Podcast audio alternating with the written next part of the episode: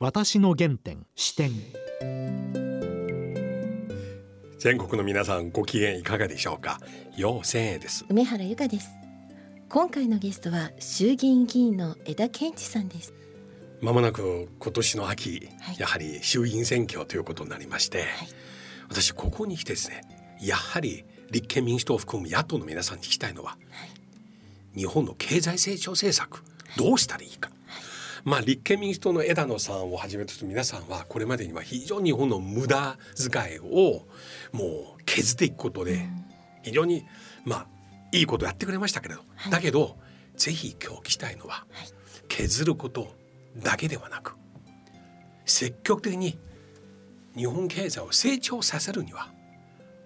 どんな方策があるのか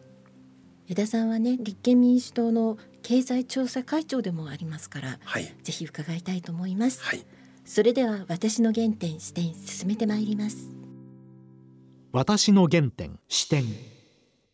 枝さん大変ご無沙汰しておりどうますもこんにちは。いやーこの状況の中で、まず枝さん聞きたいのは、この景気対策どうしたらいいでしょうか、そうですね。あのーまあなぜね、この日本経済がもう20年来混迷から抜け出せないかというとね、まあ結局ねずっとね実質賃金が下がり続けてる。先進国どんどん上がってるんですよ。日本だけがねこれ実質賃金が下がって、で途中ね何回か消費増税もあったでしょ。だから結局ね国民の懐が寒くなったっていうか、難しい言葉で言うと可処分所得が減った、だから消費が伸びない。お買い物が伸びないから、ご承知のように消費っていうのは国民経済の56割を占める、ここがどんどんねあの、下がるというかの伸びないので、なかなか日本の GDP っていうか経済成長だけがね、もう、えーあの横ばいみたいな、だからこれを、まあ、あの根本治療しましょうというのがね、あの6月に私が経済政策調査会長として、まあ、出したですねあの経済政策なんですよ。その中で一丁番一名は何でしょうか、まあ、一丁目一番地はね、まあ、よ結局ね、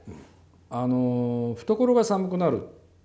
ということは暖かくすればいいわけで、まあ、2つのやり方があってね。はい。で一つはあのこれベーシックサービスの充実って言ってるんですけど、まあ、いわゆるその人間が生きていく上で不可欠なサービス、例えば医療や介護や福祉、それから子育てとか教育、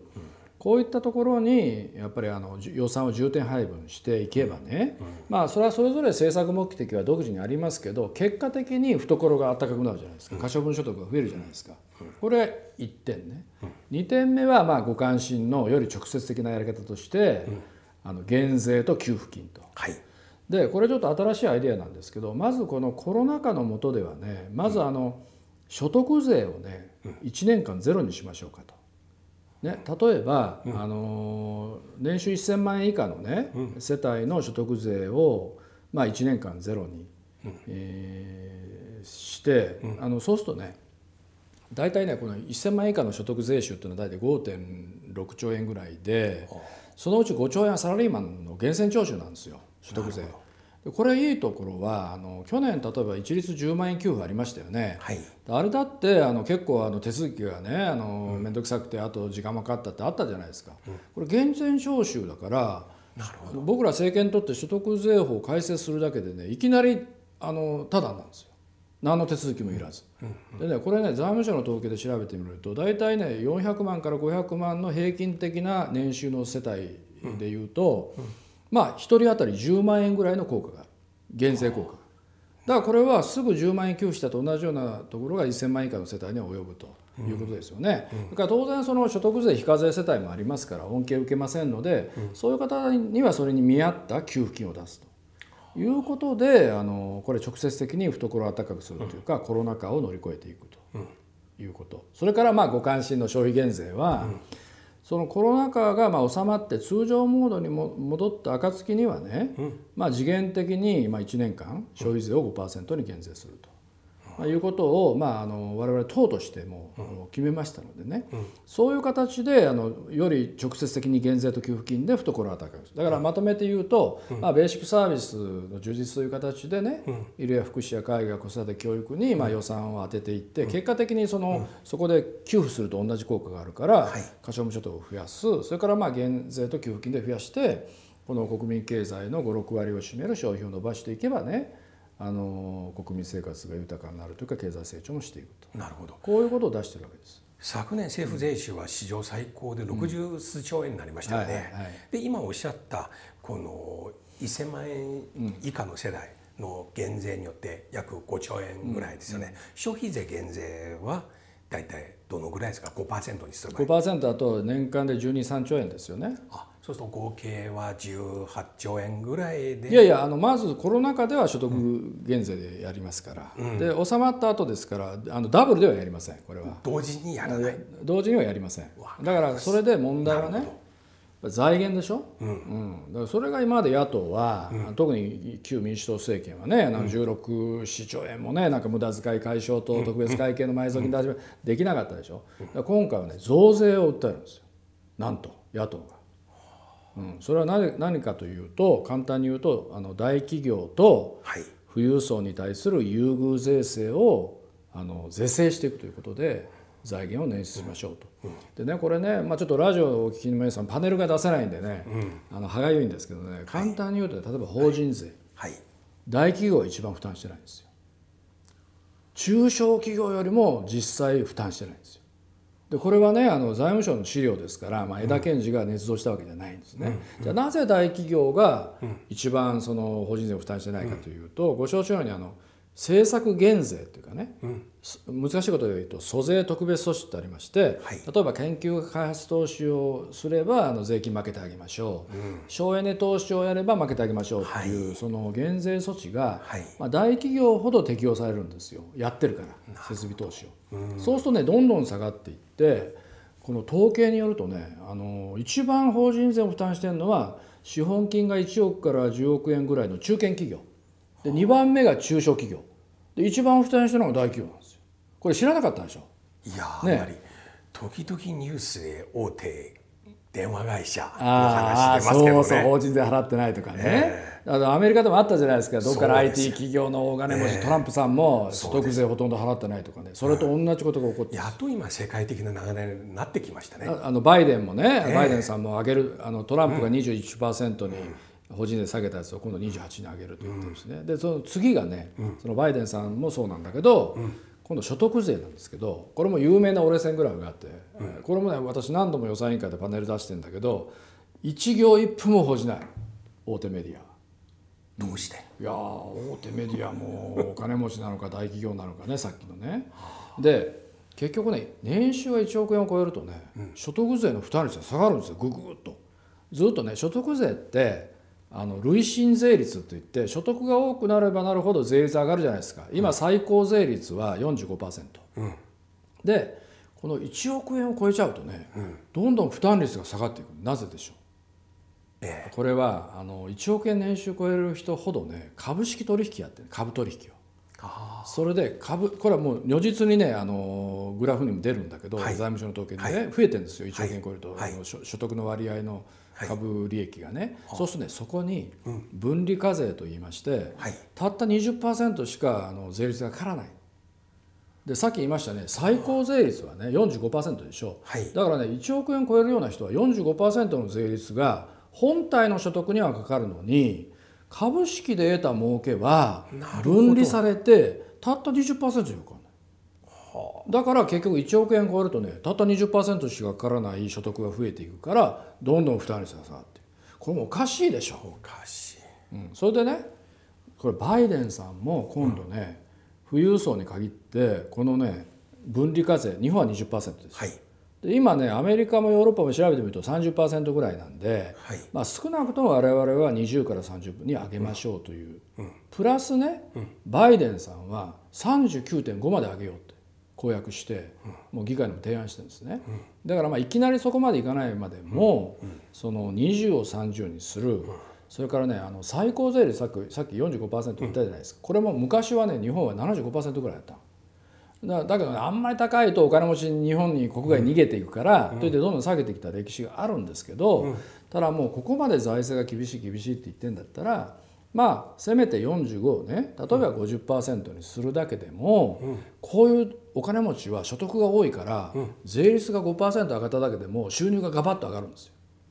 はい。だから我々はまさにこういう大企業が法人税を一番負担してません大企業いじめるわけじゃなくて、あ大企業も応分の負担をしてくださいと、もう少なくとも中堅企業にちょっと上乗せしたぐらいはあなた方は税金の負担能力が高いんだからやってくださいよっておかしいことじゃないですよね、大企業いじめでもないですね、それからお金持ちいじめでもなくて、やっぱりこの株で儲けたんだったらいや損した人には税金かかりませんから、儲けたんだったら20じゃなくて30とか40負担してくださいよとか、まあ、45%厳しいんだから、まあ、そのその低い方がいいに越したことはないんだけど50%昔75%だったんだから50%ぐらいだったらねこれそれぞれで数兆数兆出てきて大体ね消費税5%分ぐらいになるんですよ。我々の試算では。なるほど。だから我々はねあのさっき言ったようなベーシックサービスの充実にも予算がいっぱいいるしね。それから減税の財源にもいるじゃないですか。で今まではそれを無駄遣いの解消だ、特別会計の埋蔵金で言ったけど今回は政権を取れば、所得税法と法人税法を変えるだけでいいんで、はい。これはあの多数派を取ればね、はい。改正すれば即実現できるという意味では夢夢物語ではないんです。という、まあ、いわゆるまあ野党第一党の責任ある政党としてはね訴えていこうと。いうことでこれは党議決定しましたから。いや私も大手メディアから今お話したこと一回も読んだことありません正直、本当に実にいい両面作戦ですね、個人消費を消費税減税で促進させながら、一方では政府税収をアップしていく。でね楊さんさ、あの消費税ではい。社会保障の財源を賄うなんて言ってる国は日本だけなんですよ。それはまあ僕はねあの昔財務省のマインドコントロールと本を書いたけど、財務省が国民にはね、その社会保障に充てますとはい言ったらね、まああの納得してくれるんじゃないかと思ってやってる理屈であってね、はい。だけどちょっと考えれば分かるんです消費税っていうのはお金持ちにもまあそうじゃない人にも一律10%かかるじゃないですか。そうですね。そうすると所得の低い人ほど重税感とか重税なんですよ所得消費税というのは。そね。そのね消費税のお金を使って所得再分配機能もある社会保障の財源に充てるっておかしいと思いません？そうです僕はジョークだと言ってるんですよ。社会保障の予算というのは大体あの所得再分配っていうか、まあ、お金持ちから所得の低い人にお金を流そうとそうですねそういう財源にその逆進性のある逆進性って言います消費税、あの所得の低いほどほど重く感じる税金の財源を使うって矛盾してるでしょ。うん。老後を厳しくする。苦しめることになります。ねでしょ、だからこれはあのそんな国ことを言ってる国だどこもないんですよ。だからわ我々言いたいことはいや社会保障のお金はこれからどんどん増えていくから、何も消費税じゃなくて法人税や所得税があるじゃないですかと、こういう提案なんですよね。しかもこれは本当に今世界的な流れですね。流れです。おっしゃる通り、うんおっしゃる通り。でも EU もアメリカでもすでにコンセンサスそう。だからあの特にバイデンさんは、まあ、別に我々と示し合わせは全然ないんだけど、我々のが先なんだけど、はい。結局ほらあの200兆円10年15年かけて、あのインフラ投資だ社会人への投資だって言ってやってその財源は富裕層とそれから大企業への増税で賄うと言ってるじゃありませんか。それからねもう一つはい。申し上げたいのは、我々あの分配なくして成長なしと言ってるんですね、はい。分配なくして成長なしって。で従来はねあの経済成長と所得再分配っていうのは二項対立で矛盾するものだと経済学では言われてきたんですけど、最近は違うと、要は両立するっていうかい。やむしろ所得再分配をして格差を是正したり、はい。貧困撲滅をすることが経済成長につながるという考え方になっていてこれはなんとですね、OECD とかはい。IMF といったね、はい。いまあ、いわゆる今まで新自由主義的なはい。こうことを言ってきた国際機関までがこの56年そう言い出して。なるほど。だからね今立憲民主党が私が今日説明していることはあの奇妙奇鉄烈なねことではなくて、まさにおっしゃるように、国際潮流に乗ってる話なんですよ。でもっと別の言い方ですればノーベル経済学賞をもらったあのスティグリスさんというねはい。あのアメリカの教授は、あのその著書で1%から取って99%に回す経済政策と言ってるんですよ。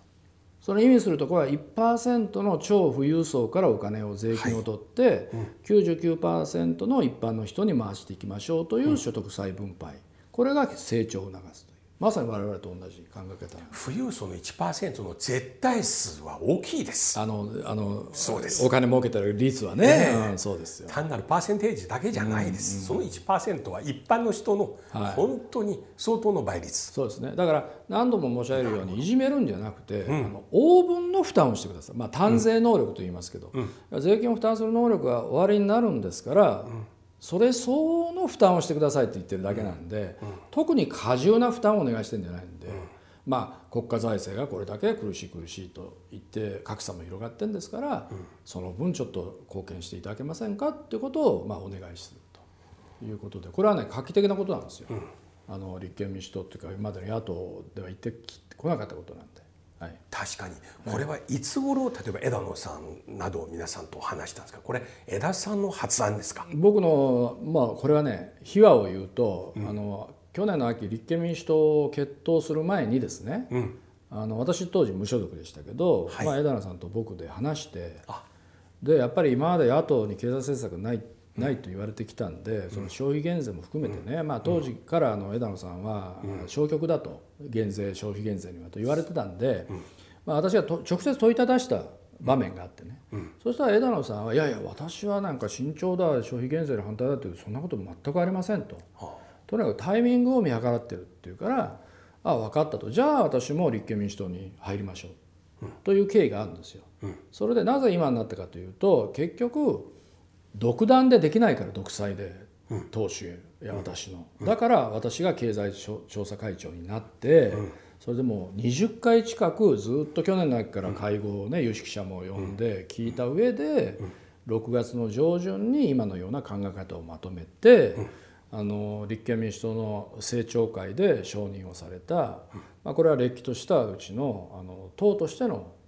政策と。なるほど。ですからこれからはやっぱそれをねあ秋ともいわゆる総選挙の公約にしていくという作業があるわけですこれから。はい。この公約は現時点で明確に言いますと先ほどおっしゃったように消費税5%次元的な次元的に5%は必ず入ります。必ず。必ず入ります。であとは1000万円以下の方のそうそうコロナ禍の下ではまず所得税の1年間1000万円以下タダにしましょう今コロナ禍だから所得税の減免を先にやってで、まあ、一応それを乗り越えた先に今度は消費減税、はい。それはなぜかというと今コロナ禍で消費が伸びてないとか事業者困ってるのはね、あの別に消費税が10%だからじゃなくて例えば巣ごもり需要は伸びてるんですよだから。はいで一方でほらあの観光業界の皆さんとか飲食店はいろんな自粛で落ちてる。だから別に消費税のおかげでこういうあのアップアンドダウンがあるわけじゃなくて、だからそういう時にはまあとりあえずその所得税減税の一律10万円給付の効果がある所得減税を先行させて、それからあのその恩恵が及ばない非課税世帯には給付金を出すと。で収まった後、通常ベースに戻った時はやっぱりさっき言ったようにあの恒常的に懐を温かくしないかんので、消費減税にしましょうという、まあ、いわゆる二段ロケットでやっていこうというのが、まあ、立憲民主党の政策です、ね。なるほど。はい。あのそしてもう一つ今日聞きたいのは、はい。大変今注目されている横浜市長選挙なんです そうなんです江田さんはいろいろご活躍されてますが 今横浜市民私も横浜の市民ですけども一番関心持ってることは何だと思いますか？ねもうこれまさに神奈川新聞という地元の新聞が調査して、はい。もうダントツトップはコロナ対策です。そうですね。4割以上ですね。そうです。よくはい。読んでおられるね、やっぱり地元の方。いやでそれでやっぱりいや我々ねずっと火事の反対であの、山下ふ頭への、まあ、IR 火事の反対で、まあ、署名運動までやってね、まあ、20万弱の方がこのコロナ禍の下でも、ちゃんと署名捺印生年月日まで女性書いてもらってね、やったんだけどもその今の現職の市長が一個だにせずね、もう切り捨てたということでも非常に怒ってるので当然まあ火事の反対も争点にえーなります。はい。あのさっきの世論調査ではあの2番目か3番目になってたと思うんですけどね、まあ、ですからまああの選挙っていうのはまあいろんなことあるんですけどやっぱりあのシンプルメッセージっていうか論点が拡散するよりもやっぱりこういうコロナ対策に万全を期せるか、ね、それからカジノ誘致はもちろん反対なのかどうかが結構問われる選挙戦、これあのご承知のようにオリンピックの8月4日閉会日がスタート告示で。そうですね。でお盆挟んで22日が投票日で酷暑お盆挟んで、だから心配なのはもう投票率が下がるんじゃないかと。これが心配なんですよもう。だからもう下がるとねあの組織性とか言うじゃないですか、で私ねご承知のように僕全く組織に乗っからない業界もローソンも関係ない選挙を無党派でやってるものからすると、やっぱり我々みたいな野党の候補者が勝つためにはやっぱり無党派の皆さんが投票に行っていかないとね勝てないんですよ。その点で投票率をねやっぱり下がると心配なんでぜひ皆さん投票に行きましょう。投票に行きましょうっていうのは全然選挙法違反 それ。横浜の財政状況はどうですか？まあそれは財政はどこもダメ。それは地方自治体はみんなあの苦しいですよ、ね、しかしそれをねそのもう時代遅れというか社用産業のね、もうコロナ禍で今続々倒産しているカジノ、でそんなこと以前にオンラインカジノでもうそもそも倒産が続しているようなね、はい。カジノに頼って横浜の未来を切り開こう財政を賄おうなんてとんでもない話で、だからカジノっていうのはご承知のようにまずギャンブル依存症患者が飛躍的に増える、パチンコの日じゃないですから、掛け金も桁が違うし。はい。でパチンコは9時10時に夜終わって、はい。クーリングオフ頭冷やす期間あるけど、カジノは24時間営業で3日連続やるやったりするんですから、であともうぼ暴力団と結びついてね風俗店やね、あと治安も乱れる風紀も治安も乱れるわそれから子どもの教育上も良くないわ。それから大体ね IR っていうのはもうあの地元の消費を吸い上げるんですよ。でこれニューハンプシャー州がアメリカでいろんなカジノを導入してる州があるからね、ニューハンプシャー州がなんかカジノを誘致しようと思ってね、ちゃんと調査委員会を設けて調査したら、大体地元の経済から4割から6割の消費を IR が吸い上げるって。だそうでしょ。IR っていうのは Integrated Resort でやっぱり複合施設で要はショッピングプラザもあればレストラン街もあるんですよ。ね、でカジノがついてると。なるほどでそのカジノの収益でこういう全体の国際会議場とか、はい。あれを回していくというビジネスモデルなんですけど簡単に言うとねこれカニバリゼーションって言って共食い現象っていうのがあるんですね、だから横浜で言うと例えば中華街でご飯を食べに来たお客さん、で食べに来てたお客さんや、はい。元町商店街で買い物をしたお客さんが全部吸い上げられるの IR、だってそこにみんな行っちゃってそこでカジノやってそれでご飯も食べてショッピングもできるから。まるで商店街の隣に大きなショッピングモール一つできたことと。その通り。同じですね。だから僕言ったのにね、自民党が賛成して推進してるっておかしいんじゃないの？あんた方。昔大規模小売店舗が進出してきて、駅前商店街がみんなシャッター通りになってる、はい。あんた方反対したじゃないなんで今度そうあの推進なの？って言ってるの。もう一つ言うと、皆さんディズニーランド好きですね。と。え。ディズニーランド行ったら浦安に街出て買い物しますか？食事しますか？もうディズニーランドの中で全部食事して買い物するでしょ。それで帰るじゃないですか僕ら。でしょ洋さん。えそうですね。なんで IR が来たら地元が潤うの？だから結局ねなんでその自民党の利権政治家が推進してるかっていうと結局もう建物いっぱい建つわけですよ。ショッピアラシャップカジノだショッピングプラザだ国際会議場だなんだ展示場だって、莫大な建設投資でしょ、そうすると地元の建設業界が潤うんですよ、だから自民党っていうのはもうこれそこからキックバックで献金もらうこれが利権ですから私は自民党政権の総理政務所官やってきたんでもう全部分かった上で申し上げてますけど、だからそんな一時的な経済効果じゃなくて、これは本当にとにかく韓国でね、カジノが今ね、あの17ぐらいあるんですよもうすでにね。それで韓国の統計を見るとね確かに2兆円ぐらいの経済波及効果はあったと。はいしかし逆に8兆円の負の効果が8兆円か依存症対策カジノ依存症対策とか風紀治安の乱れとか、そういう社会的コストが8兆円かかって差し引き6兆円のマイナスだと、それからニューハンプシャー州のそのさっきの調査委員会の調査でも、これやると1人当たり5500ドルだから、えー60万円ぐらいの社会的コストが1人ギャンブル依存症患者が出ると5500ドルの社会的コストがかかるんでこれが例えば100万になったらどうなるんですかっていう話をその政府に聞いても政権に聞いても横浜市聞いても全く答えがない。でとにかく建設投資がありますせありますせみたいなこんなバラ色の絵ばっかり描いてるけど、まあ、そんなことは騙されませんよっていうこれを想定にした選挙戦になる。あのコロナ禍の前に例えばアメリカあるいはマカオの中国系のねあの会社がこれを入札とかあるいは参加しに来る手を挙げてるという話出てますが、その後報道によりますとみんな手を下ろしましたよね。で現在はあと何社ですか、あ横浜今2社しかない。どこの国香港系のメルコと、ええ。それからあのゲンティンといってこれマレーシアなんだけど中華系。要は中国系の2社だけ残ってもうラスベガスサンズとかもう全部撤退しちゃって。でなんとねこれ今年のビッグニュースとしてはねあれ5月の連休ぐらいですかねラスベガスサンズが、ラスベガスのカジノ会社を売っちゃったって言ってもう見込みがないからファンドに。これ大ニュース。だからもともとこれねあの、日本へのカジノ誘致はあのアデルソンさんってもうこれ亡くなったんですけど去年の秋。ラスベガスサンズの会長さんがトランプに献金してるもの多額多額の。でトランプさんが安倍さんに頼んで始まった話なんですよ。そのアデルソンもさんも亡くなっちゃって、その本家本元がカジノ場売っちゃったラスベガス。だからこんなものに頼ってね、横浜の未来を開こうなんてよく言えたもんだって思いになりますよマカオの華僑とマレーシアの華僑、そ二大華僑グループそうなんですよ。だけどもう一つの思惑は今やったって中華系しか参入してこないと、本来これは米系のカジノを入れるためにやった話で、ね、某首相はそれ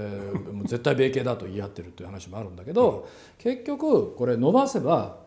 コロナ禍が落ち着いたらまたアメリカのカジノの経営体力が戻って日本にも手を挙げてくれるんじゃないかと。だからちょっと伸ばしてもいいやと。だからその現職閣僚はカジノ取りやめって言ってるけど環境が整っよいや IR には賛成なんです。でも横浜のカジノ誘致は反対が多いんで取りやめなんです。とでしかも反対という言葉は私は使いません。取りやめって言うんですって。僕意味わかんない日本人だけど。だけどその意味はなれば市長に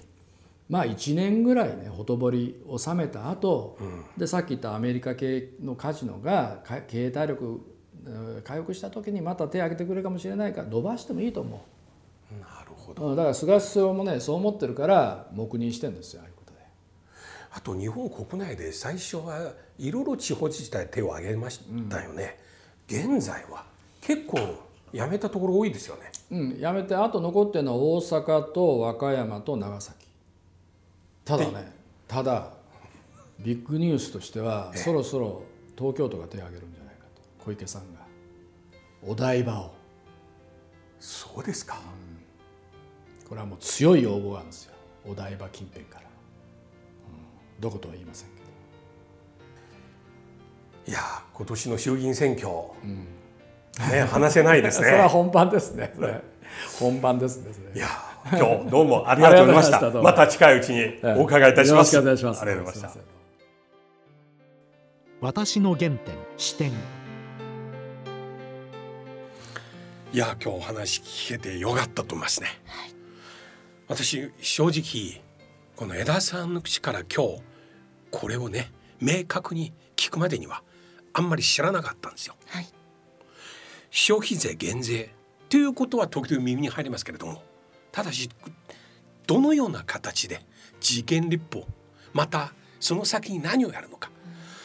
それによって政府税収減った分をどうしたらいいか、トータル結果的にどうなるか党の公約として打ち出すなら歯切れよく言ってもらいたいんです。そして有権者の皆さんに選んでもらいましょう。判断しやすくなりますね。はい。はい。それではそろそろお時間です。お相手はよう千円と。梅原由香でした